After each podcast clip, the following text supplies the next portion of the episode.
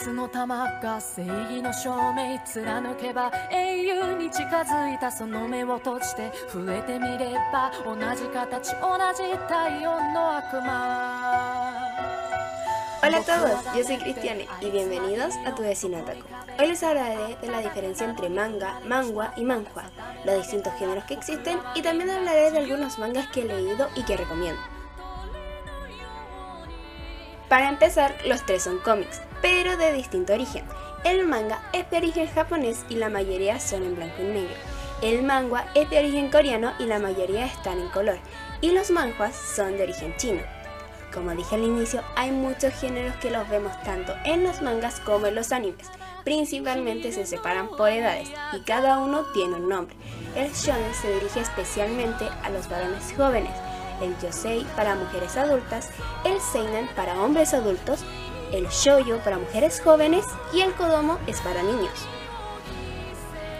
Luego vienen el resto de los géneros que nos indican de lo que trata un poco el anime o el manga, como acción, artes marciales, aventuras, carreras, ciencia ficción, comedia, demencia, demonios, deportes, drama, escolares, espacial, fantasía, histórico, juegos, magia, militar, misterios, música, parodia, policía, psicológico, recuerdos de la vida, romance, samuráis, sobrenatural, superpoderes, suspenso, terror, vampiros, etc.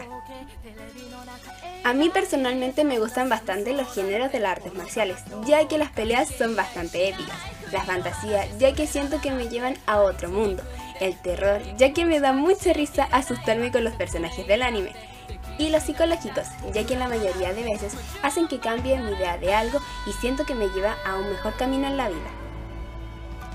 Yo en todo lo que llevo siendo otaku, que serían 4 años, he leído muy pocos mangas, ya que a veces el anime queda a medias y muy pocas veces me dieron ganas de seguir leyendo la historia. De hecho, me pasó solo 4 veces, las cuales fueron con Aoharu Rei, Shingeki no Kyoji, Shibaku Shonen Hanako-kun y con Tokyo De este último hablaré en otro podcast Generalmente muchos otakus comparan el manga con el anime, lo cual no me molesta, ya que considero que está bien que los compare, ya que el anime tiene que estar acorde con el manga.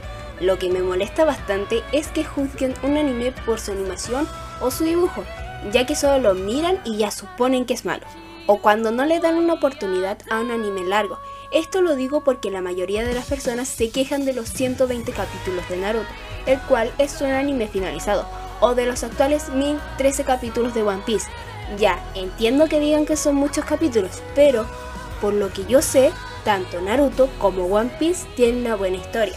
Y esto lo digo porque solo me he visto Naruto y me han comentado un poco de la historia de One Piece. Bueno, hasta aquí el podcast de hoy. Espero que te haya servido esta información y que ahora puedas comprender un poco más los mangas, manguas, manjuas y sus géneros.